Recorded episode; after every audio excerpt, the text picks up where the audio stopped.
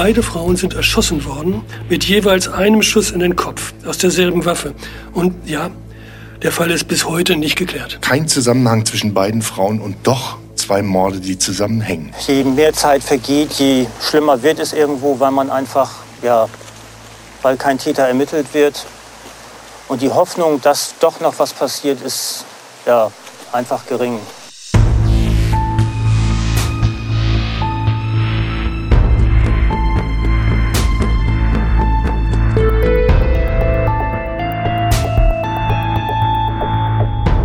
Mord Nordwest. Der True Crime Podcast von Buten und Binnen.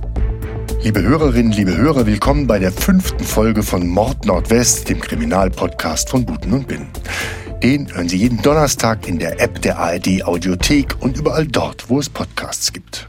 Und wie immer mir gegenüber Dirk Blumenthal, Reporter rund 30 Jahre bei Radio Bremen, davor beim Stern. Er hat unzählige Kriminalfälle recherchiert, begleitet und darüber berichtet. Hallo Dirk. Hallo Jochen. Und mir gegenüber wie immer Jochen Grabler, Leiter der Rechercheredaktion bei Radio Bremen.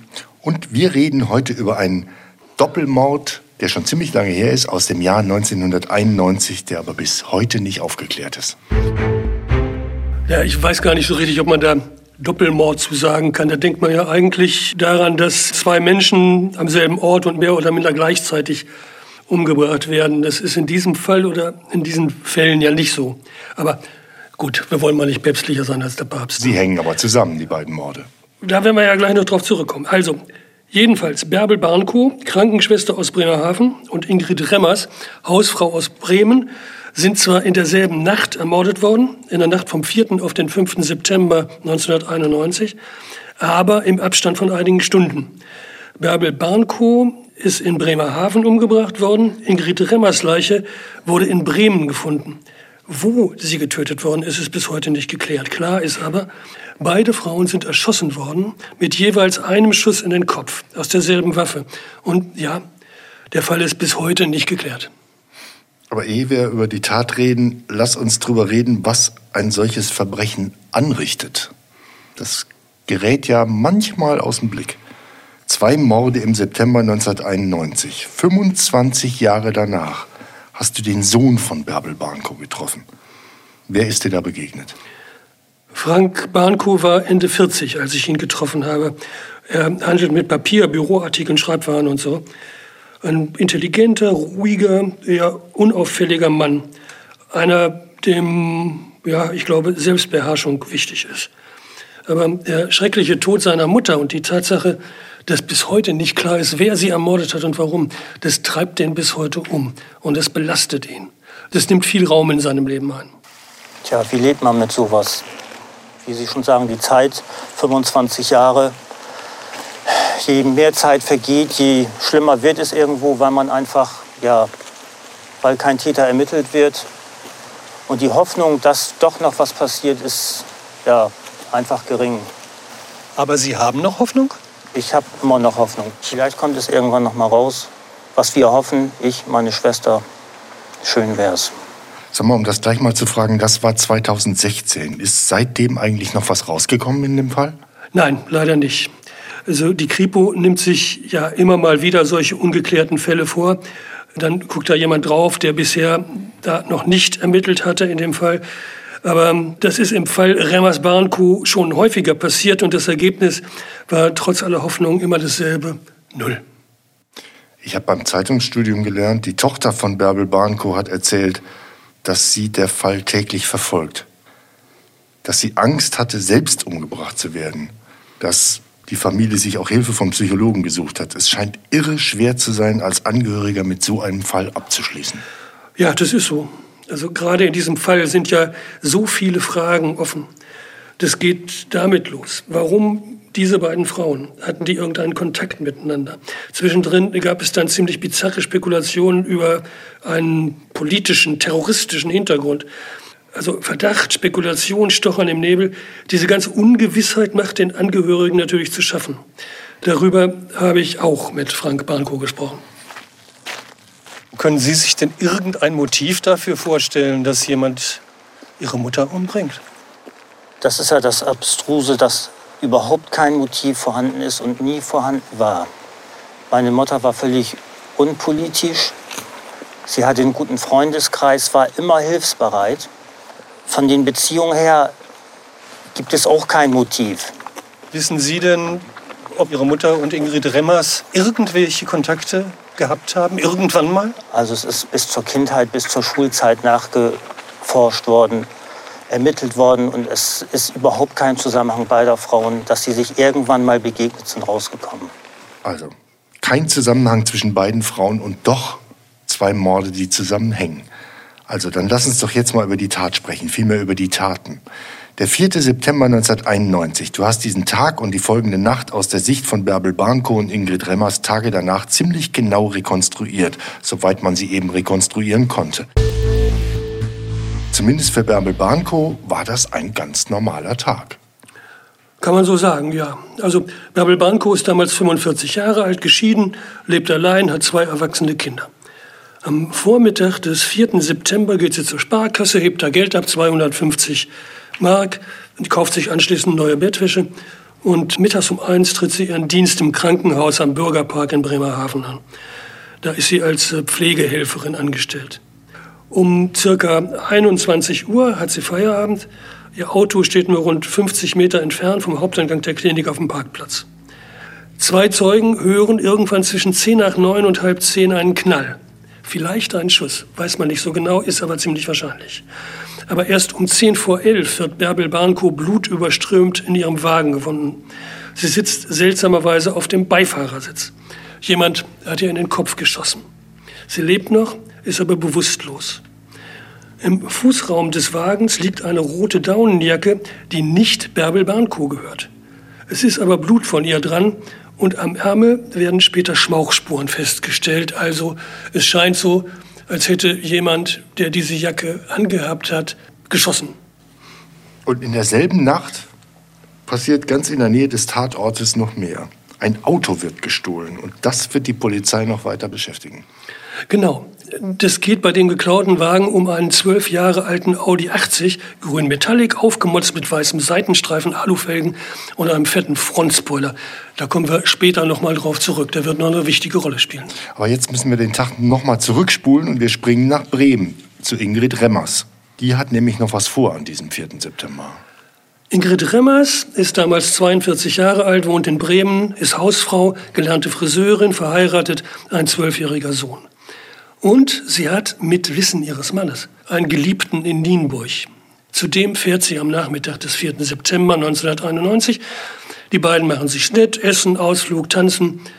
Rund eine halbe Stunde nach Mitternacht verlässt Ingrid Remmers die Wohnung ihres Liebhabers, um nach Hause zu Mann und Kind zu fahren. Aber da kommt sie nie an. Richtig. Ihr Mann geht am 6. September zur Polizei und will Vermisstenanzeige erstatten.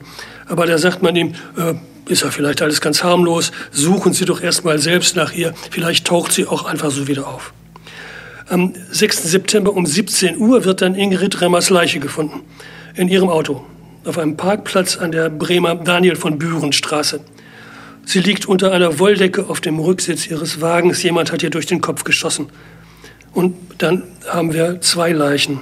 Denn um die Mittagszeit rum ist Bärbel Barnkohl nach zwei Tagen im Koma gestorben. Ein Mord in Bremerhaven, einer in Bremen. Wann hat die Polizei begriffen, dass diese beiden Taten zusammenhängen? Naja, ziemlich schnell. Drei Tage nach den Taten gab es die erste Pressekonferenz der Polizei und da war das eigentlich schon klar. Die Verbindung hat sich angedeutet, weil ja das Erschießen von Frauen in PKWs auch nicht an der Tagesordnung ist, dass hier möglicherweise Tatzusammenhang besteht. Wir können aufgrund der Spurenlage, auf die ich nicht näher eingehen möchte, davon ausgehen, dass diese beiden Taten von einem und demselben Täter begangen worden sind. Und dann in ein und derselben Nacht? Davon gehen wir zurzeit aus, ja. Das heißt, der Täter muss also von Bremerhaven nach Bremen gekommen sein, innerhalb von drei Stunden? Wenn man von einer Tatzeit in Bremerhaven ausgeht zwischen 21 Uhr und 21 Uhr 40 und wir eine Tatzeit nach 1 Uhr 40 in Bremen annehmen können, dann muss er unmittelbar nach der Tat in Bremerhaven auf welche Art auch immer, nach Bremen gelangt sein. Unterdessen gab es ja auch diverse Spuren, die die Polizei gefunden hat. Also das Wichtigste war natürlich, dass Waffensachverständige festgestellt hatten, beide Frauen sind mit derselben Pistole erschossen worden, einer belgischen FN Kaliber 765. Dann gab es diese schon erwähnte mysteriöse Daunenjacke im Auto von Bärbel Barnko. Eine Daunenjacke, Anfang September. Merkwürdig, oder? Eine weitere Jacke, eine Skijacke für Frauen, auch mit Bärbel Barnkos Blut dran und mit Schmauchspuren, wird auf dem Geestemünder Friedhof gefunden. Ihre Tasche und ihr Portemonnaie werden rund 250 Meter von der Klinik am Bürgerpark entfernt auf einem Privatgrundstück entdeckt. Und Kinder haben Bärbel Barnkos EC-Karte am Morgen des 5. September auf dem Parkplatz gefunden, wo später Ingrid Remmers Leiche entdeckt wird. Also ein Hinweis auf den Mord in Bremerhaven unmittelbar da, wo das Opfer in Bremen gefunden worden ist. So ist. Aber wie diese beiden Taten zusammenhängen könnten, ist immer noch unklar zu dieser Zeit.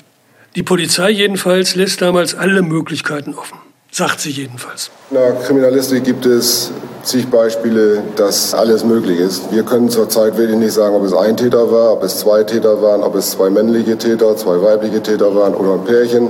Denkbar ist noch alles. Aber dann gibt es doch noch eine Festnahme. Wir erinnern uns an den Audi, der in Bremerhaven in der Nähe des Tatortes geklaut worden ist. Und der, der ihn geklaut hat, gerät jetzt unter Mordverdacht. Genau, der Audi wird nämlich am 10. September in Nienburg aufgefunden, und zwar ganz in der Nähe der Wohnung von Ingris Remmers Geliebtem. Das finden die Ermittler verdächtig. Und nach einigem Hin und Her finden sie den Autodieb, den damals 20-jährigen Frank D. Der ist dafür bekannt, dass er oft und gerne Autos klaut und auch einschlägig vorbestraft. Am 15. September wird er festgenommen. In einem langen, langen, langen Verhör am 16. September gesteht er, dass er den Audi und diverse weitere Autos gestohlen hat. Und er gesteht am Ende auch die beiden Morde an Bärbel Barnko und Ingrid Remmers. Also Akte zu, Fall gelöst, Täter gefunden. Ja, scheint so, aber ist nicht so. Die Polizei verkündet zwar auf einer Pressekonferenz stolz, sie hätte den Täter, und der sei auch geständig, er habe die beiden Frauen erschossen, um endlich mal an Autos mit Schlüsseln und Papieren zu kommen. Aber schon vor der Pressekonferenz hat Frank D. sein Geständnis widerrufen. Nach einem Telefonat mit seiner Anwältin. Aber trotzdem bleibt er in Haft. So ist es, ziemlich lange sogar, aber äh, mit Unterbrechung. Er haut nämlich im November 1991 mal ab aus dem Gefängnis, wird aber zwei Tage später wieder eingefangen. Und nach und nach stellt sich raus, Frank D.s Geständnis, das er ja ohnehin widerrufen hat, ist das Papier nicht wert, auf dem es protokolliert worden ist. Es steckt voller Ungereimtheiten und Angaben, die zum Beispiel den Tatortfotos und gesicherten Erkenntnissen der Polizei widersprechen. Und es stellt sich raus, für den Mord an Bärbel Barnko hat er ein Alibi. Im November 1992, also eine ganze Zeit nach der Tat, wird der Haftbefehl gegen Frank D. aufgehoben, wegen mangelnden Tatverdachts. Der Mann hat doch ein Geständnis abgelegt. Das verstehen viele nicht, dass er dann trotzdem freigelassen wird. Mehr kann sich ein Polizist, ein Staatsanwalt, ein Richter doch eigentlich nicht wünschen. Der muss doch schuldig sein, denkt man so. Ja, denkt mal so. Das ist aber nicht so. Äh, falsche Geständnisse kommen zwar nicht gerade häufig vor, aber viel, viel öfter, als man denkt. Also labile, eher schlicht gestrickte Menschen mit wenig Selbstbewusstsein, denen kann das schon passieren, dass sie in harten Verhören manchmal derart unter Druck geraten, dass sie schließlich alles zugeben, nur damit das Verhör und der Druck ein Ende haben. Es gibt Leute, die wegen falscher Geständnisse Jahre oder gar Jahrzehnte im Gefängnis gesessen haben und dann hat sich herausgestellt, die sind tatsächlich unschuldig. Also, den scheinbar dringend Tatverdächtigen Autodieb gibt's nicht mehr.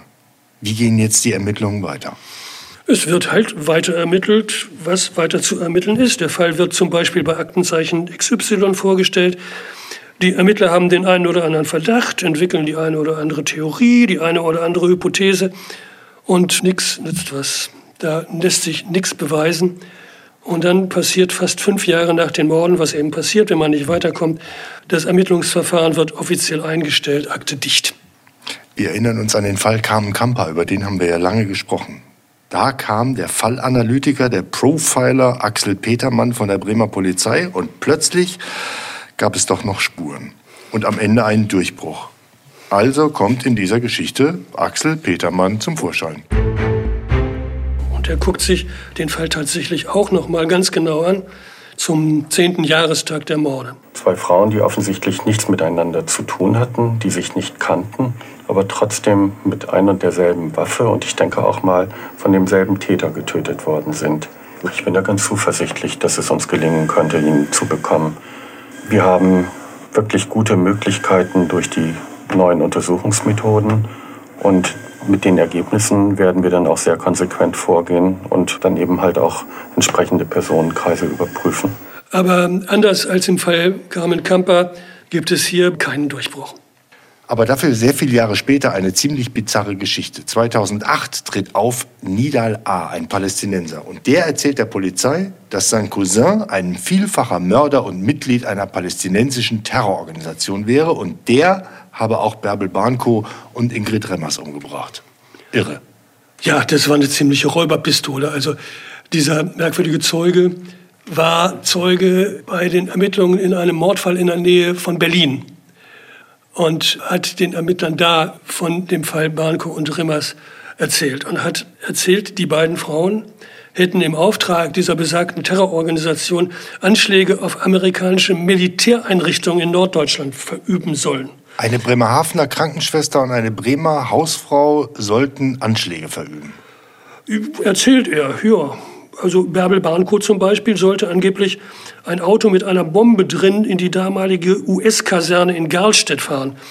Und nun ja, diese ganze Geschichte hört sich ziemlich merkwürdig an. Wir haben damals bei der Bremer Staatsanwaltschaft nachgefragt. Der damals zuständige Staatsanwalt Uwe Picard war, sagen wir mal, von den Aussagen dieses komischen Zeugen nicht wirklich überzeugt. Es steht jetzt die Behauptung im Raum, dass die beiden Frauen, Bank und Remmers, nicht so vertrauenswürdig gewesen waren und von der Planung abspringen wollten, sodass sie zu einem Sicherheitsrisiko geworden sein sollen, weshalb sie getötet werden mussten.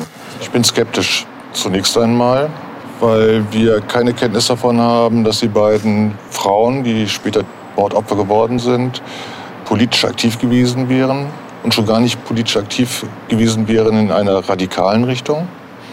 Wir haben darüber hinaus auch keinerlei Kenntnis in die Richtung, dass sich die beiden Mordopfer überhaupt kannten. Und was kam dabei raus? Nichts. Die Geschichte war Quatsch? Also kompletter Quatsch. Warum Bärbel Barnko und Ingrid Remmers sterben mussten, das ist bis heute nicht geklärt. Es gibt Theorien innerhalb der Polizei, die mehr oder minder plausibel sind. Ich habe auch eine Theorie, so wie einige Polizisten. Aber die Theorie, die kann ich hier nicht ausbreiten, das wäre juristisch nicht akzeptabel. Also jedenfalls für eine Anklage haben all die Theorien, Hypothesen und Ermittlungen nie gereicht. Und deshalb müssen die Angehörigen noch heute mit dieser Ungewissheit leben. Das ist schon schrecklich. Darf ich dich zum Schluss mal was Persönliches fragen? Wir haben ja vorhin den Sohn gehört, der ganz lange mit dieser ganz furchtbaren Ungewissheit leben musste. Das ist natürlich unmittelbar ein Angehöriger eines Opfers. Das ist natürlich furchtbar. Aber du hattest ja auch als Reporter lange, lange Jahre mit reichlich gruseligen Fällen zu tun. Wir haben ja über manche hier auch gesprochen. Und der ist ja auch nicht wenig gruselig. Morde aus dem blauen Nichts heraus, die hinterher nicht aufgeklärt wurden. Du hast viel und lange solche Sachen intensiv recherchiert, Akten gewälzt, mit vielen Leuten gesprochen. Geht das eigentlich spurlos an einem Reporter vorbei? Nee, natürlich nicht. Ich bin ja näher dran an all diesen Fällen als die meisten anderen Leute. Ich weiß viel mehr darüber. Manchmal auch Dinge über Taten, Täter und Opfer, die ich nicht veröffentlichen darf oder will, weil sie zu intim oder zu grausig sind. Und was den Opfern zugestoßen ist, das, äh, sagen wir mal, das bedrängt mich schon. Ne? Das geht mir schon nah. Andererseits, ohne professionelle Distanz kannst du dich mit solchen schlimmen Verbrechen nicht befassen. Das geht schief. Also ich habe öfter mal gruselige Tatortfotos gesehen. Ich war bei Obduktionen dabei. Wenn du sowas zu nah an dich ranlässt, wenn dir sowas dauernd den Schlaf raubt, dann musst du dir einen anderen Job suchen oder jedenfalls andere Themen. Es kann schon sein, dass ich manchmal, hm, ja, sagen wir mal, abgebrüht wirke, wenn ich im privaten Kreis über Fälle wie die beiden Morde hier oder zum Beispiel den Mord an Carmen Kamper rede. Dem einen oder anderen Gesprächspartner jedenfalls den gruselt schon mehr manchmal, als ihm lieb ist. Vielleicht bin ich ja mittlerweile auch ein bisschen abgebrüht, aber ganz sicher nicht ohne Mitgefühl. Danke, Dirk. Das war der fünfte Fall von Mord Nordwest. Und bevor die Folge endet, habe ich natürlich noch einen Podcast-Tipp. Dieses Mal von Bremen 2 Podcast ans Meer. Geschichten zwischen Wasser und Land. Im Podcast kann man zumindest gedanklich an ferne Orte reisen. Dafür spricht Podcast-Host Katharina Gulaikow mit Menschen, die am Meer leben. In der Folge Beirut feiern und überleben kurz vor dem Kollaps spricht sie mit der Journalistin Stella Männer. Krisen, Hyperinflation und Korruption, aber Beirut hat seine Partynächte und seinen Lebenswillen nicht verloren. Warum Stella Männer sich in die Stadt verliebt hat, das erfahren Sie im Podcast. Den gibt es genauso wie uns in der ARD Audiothek und überall dort, wo es Podcasts gibt. Und nächstes Mal sprechen wir in Mord Nordwest über etwas, was viele Menschen erlebt haben, nämlich über Einbrüche. Und wir hören, was ein Berufseinbrecher in Rente so macht. Bis dahin. Ich bin aus dem Auto rausgesprungen, sofort zu dem Fenster gelaufen und äh, habe dann den einen Täter gesehen. Der war dann halt noch im Haus, habe meiner Mutter zugerufen, die sind noch da, gleichzeitig die Polizei gerufen. Ich bin zum Auto gerannt und wie gesagt, habe erstmal meinen Golfschläger daraus geholt aus der Tasche. Also die, die ich dann bestohlen habe, die haben dann selbst letztendlich im Grunde genommen Rechtsbruch begangen, indem sie massiven Versicherungsbetrug gemacht haben. Mord Nordwest, ein Podcast von Buten und Binnen.